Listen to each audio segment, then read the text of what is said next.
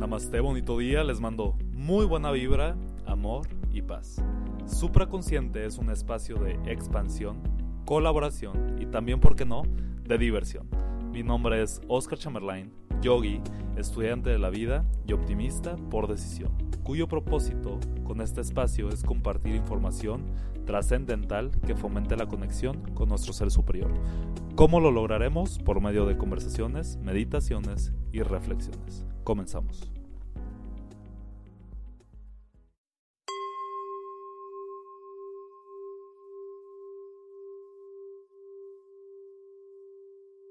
Hola, hola, bienvenidos, bienvenidas. Aquí no hay discriminación, así que bienvenidos sean todos. En este episodio vamos a hablar o vamos a reflexionar sobre el concepto del dinero. Pero ¿por qué vamos a hablar sobre el dinero en un podcast de espiritualidad? Se preguntarán. Y bueno, mi respuesta a eso es que justamente porque existe la creencia general o colectiva de que el dinero no puede ir de la mano de la espiritualidad. Creemos que los que hacen terapias de sanación no deberían de cobrar, no deberían de cobrar lo mismo que cobra un abogado, no deberían de cobrar lo mismo que cobra un técnico, un arquitecto, no deberían de cobrar lo mismo que un notario, no deberían de cobrar lo mismo que cualquier persona del mundo normal a nuestro alrededor. ¿Por qué? Porque creemos que pues es su dharma, es su misión en la vida y que lo tienen que dar gratis, ¿no? Pero no consideramos que ellos viven en las ciudades donde vivimos, donde hay un costo de vida, donde tienes que pagar renta, donde tienes que pagar servicios.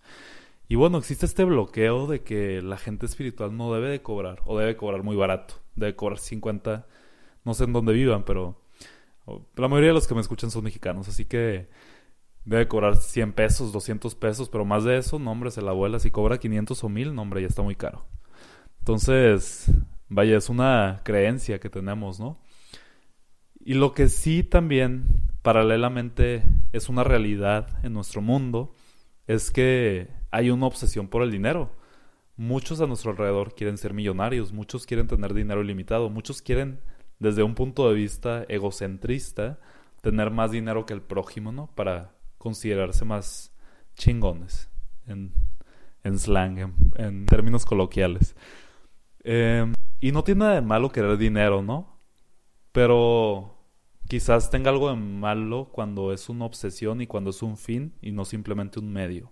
Sin embargo, el dinero identificado de esta forma, o sea, identificado como si fuera malo, el dinero, si lo asociamos con la maldad, con la avaricia, pues eso es una forma, una idea del paradigma pasado. De hecho, en el primer episodio hablábamos sobre el cambio de conciencia y cómo en, los en el tiempo actual, en el momento presente en el que vivimos, tenemos la energía universal y astrológica ayudándonos a alzar, a elevar nuestra conciencia. Así que esta conciencia viene también de la mano con redefinir conceptos, con redefinir ideas, con dejar a un lado las creencias limitadas, con dejar a un lado todo lo que nos esté causando sufrimiento y que no nos permita crecer como comunidad humana, como comunidad de vida, incluyendo a, a toda la vida del planeta. Y bueno, quiero agregar aquí que en la nueva era interpretamos el dinero como una herramienta que magnifica nuestra experiencia humana en el planeta. ¿Por qué? Porque el dinero es abundante, el dinero es prana, es energía, el dinero es un medio para acceder a otros niveles de conciencia. Entonces no tenemos por qué tacharlo de algo malo. El dinero, como bien decíamos, no debe ser un fin, eso sí, debe ser un medio. El dinero, si lo analizamos desde la perspectiva lingüística, es un medio de intercambio, es la evolución del trueque. Antes, pues, cambiabas animales, ¿no? Yo te cambio una oveja por un caballo, etc. Bueno, no, a lo mejor era, no iba así el, cambio, pero entienden el punto y la analogía. Pero desde la perspectiva espiritual, el dinero es energía, así como todo lo demás todo, todo es energía, hasta lo que parece no moverse, hasta lo que parece estático, es energía. Y esto lo ha comprobado la ciencia, no estoy diciendo aquí lo que eras. Así que el dinero es prana, Pero ¿por qué creemos que el dinero y la espiritualidad no van de la mano? Bueno, porque dicen que el dinero te corrompe. Pero también cuando te aíslas del mundo material, no puedes atraer dinero porque has renunciado a él. Por eso es importante tener una buena relación con el dinero, desde la relación mental hacia el concepto del dinero. El problema actual, en mi humilde opinión, es que tenemos una mentalidad de carencia en torno al dinero. Creemos que el dinero es limitado, pero ¿cómo puede ser el dinero limitado si éste es de naturaleza abundante? Nuestro espíritu es abundante por naturaleza, y por ende nuestra experiencia en este mundo también debe serla. En el mundo hay dinero para todos, créelo, créelo para que lo absorba tu subconsciente. Mira, si lo vas a analizar, solo piensa en el dinero que se maneja en el sistema financiero. Todos esos trillones de dólares, de euros, de francos y otras denominaciones. Y eso es lo más importante, dejar en claro que solo son denominaciones de aquello que llamamos dinero.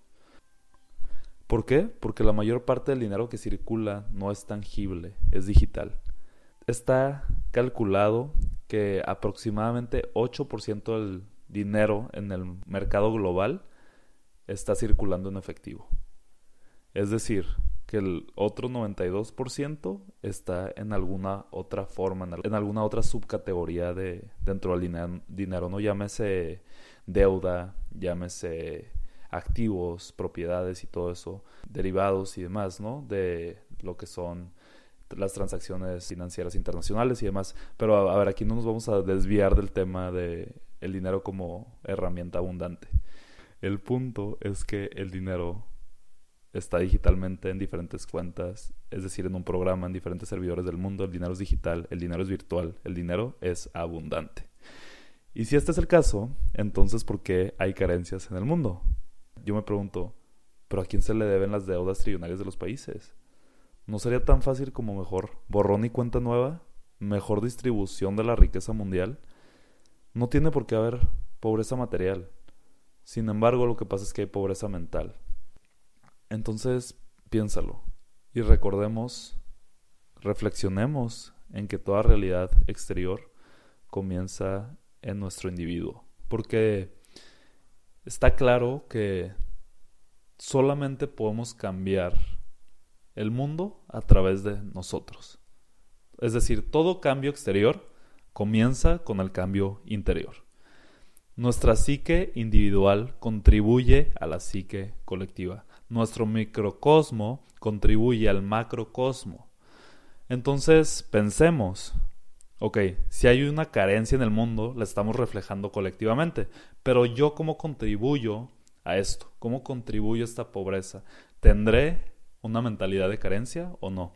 Reflexiona, ¿cuál es tu relación con el dinero? ¿Cómo utilizas tu dinero? ¿Lo utilizas con fines egocéntricos o para el bien de la humanidad? No estoy diciendo que regales tu dinero, pues en la mayoría de los casos te lo has ganado y te lo mereces. Es la recompensa, es el intercambio entre el universo y tu trabajo, tu energía. Entonces, aquí lo que me refiero es a las emociones que proyectamos al utilizar el dinero. Es decir, cuando pagamos un servicio lo pagamos sintiendo gratitud o sintiendo que nos faltará dinero. Magnificamos el poder del dinero o lo reducimos. ¿Nos preocupa el dinero o sabemos que fluye hacia nosotros? Es decir, tenemos una mentalidad de abundancia o una mentalidad de carencia. Entonces, yo los invito a que intentemos desconectarnos de nuestras ideas para sintonizarnos con una conciencia superior en torno al dinero. ¿Alguna vez has notado cuánta fruta produce un árbol maduro? Es decir, si tuvieras un árbol en tu jardín, realmente no sería posible que tú y tu familia comieran toda la fruta que el árbol produce. Siempre hay un excedente, siempre. Así es la naturaleza del dinero. Así es la naturaleza de Dios, así es la naturaleza del universo, es abundante. La naturaleza produce abundantemente, pero nosotros como humanos desde nuestra mente egocentrista y de creencias limitadas, pues claro, creamos otra realidad, ¿no? Creamos la desarmonía, nos volvemos codiciosos y en el caso de la codicia queremos demasiado para nosotros mismos. Pero también hay que tener en claro que el dinero no equivale a felicidad. Claro, todos queremos acceder a otras realidades. ¿Y a qué me refiero con esto? No me refiero a tener una mansión y muchos carros y gente que nos sirva. No, me refiero a, los, a las realidades que nos permite acceder al dinero. Por ejemplo, a los viajes. Los viajes son un portal, nos abren la mente, nos abren energéticamente, nos abren otras realidades, otros sistemas, otras culturas, otras maneras de vivir, de coexistir. Entonces, pues los viajes cuestan, ¿no? Entonces, eh, el dinero es un portal para que nosotros accedamos a eso. Otro ejemplo es hacer lo que nos guste, bailar, cantar, bueno, tomar clases de baile, tomar clases de canto, clases de yoga, clases de chamanismo, terapias, este, lo que sea, ¿no? Pero pues cuesta, cuesta dinero, cuesta dinero ir quizás a hacer una maestría a algún país donde te quieras ir, cuesta, cuesta dinero eh, poder disfrutar de una ida al cine, cuesta dinero poder disfrutar de la comida. Entonces, el dinero nos permite tener acceso a ciertas realidades. Entonces, no podemos estar alejados necesariamente del dinero. Es decir, no podemos tener una relación negativa con el dinero. Quizás tengamos, otra vez regresando a las emociones en torno a nuestra relación con el dinero, quizás lo que tengamos es una expresión de ira. Quizás hayamos sentido en algún punto de nuestra vida que nos faltó dinero y por eso tenemos la mentalidad de que nos faltará dinero. Sin embargo, hay que reconciliar con esa emoción, hay que mandarle luz y bueno, empezar a cambiar ese patrón mental, ¿no? Eh, cada persona es capaz de generar riqueza y abundancia, pero lo tienes que creer, tu subconsciente lo tiene que absorber. Entonces, para que tu subconsciente los absorba realmente y lo empiece a crear en el mundo exterior, tienes y tienes que repetírtelo, que creértelo, que empezar a tener esa relación positiva con el dinero. El dinero debe fluir, debe compartirse, la abundancia es de Dios y el universo, como decíamos. La abundancia fluye a través de ti. Recuerda, el dinero es un intercambio y debe honrarse, pero no hay que apegarse. El dinero es energía, así que contribuyamos a que esta energía se expanda en todos los seres del planeta, y que este portal energético de abundancia se abra. Y ahora a continuación yo les ofrezco una corta meditación en torno a la abundancia y el dinero. Si estás en un lugar cómodo, cierra los ojos y permítete absorber la energía cósmica y divina del universo. Bendiciones y comenzamos con la meditación. El dinero amigos es expansión. El dinero se puede expandir. El dinero fluye. Siéntelo, visualiza esa energía fluyendo a través de ti. No se bloquea, fluye por todo tu cuerpo. Visualiza una corriente dorada que viene desde el cielo, que pasa por tu cuerpo, que se conecta a la tierra. Y sigue fluyendo, sigue fluyendo, sigue iluminando tu ser, sigue iluminando a la gente a tu alrededor. Sigue iluminando a toda la vida del planeta. Y esa corriente de energía dorada baja y baja y baja circularmente hasta tocar tu cuerpo e irse a la tierra. Fluye la energía, fluye el dinero, fluye con gratitud, fluye con abundancia fluye y fluye y fluye y el dinero fluye y el dinero sigue fluyendo y observas qué tan abundante es la naturaleza que te está permitiendo esa corriente energética que va a llegar a ti y se va a manifestar en tu realidad. Visualiza un mundo de abundancia, visualiza un mundo donde ningún ser vivo sufra de hambre, donde ningún ser vivo sufra de escasez material. Claro, no es posible que todos sean el más rico del mundo o la más rica, materialmente hablando. Pero sí es posible que todos tengamos que comer, que todos tengamos un techo, que a nadie le falte eso que a nadie le falte salud, que a nadie le falte paz, que al mundo le sobre compasión, que al mundo le sobre abundancia. Porque esa es la naturaleza del planeta, esa es la naturaleza de Dios y esa es la naturaleza del universo. Yo te deseo abundancia. Namaste.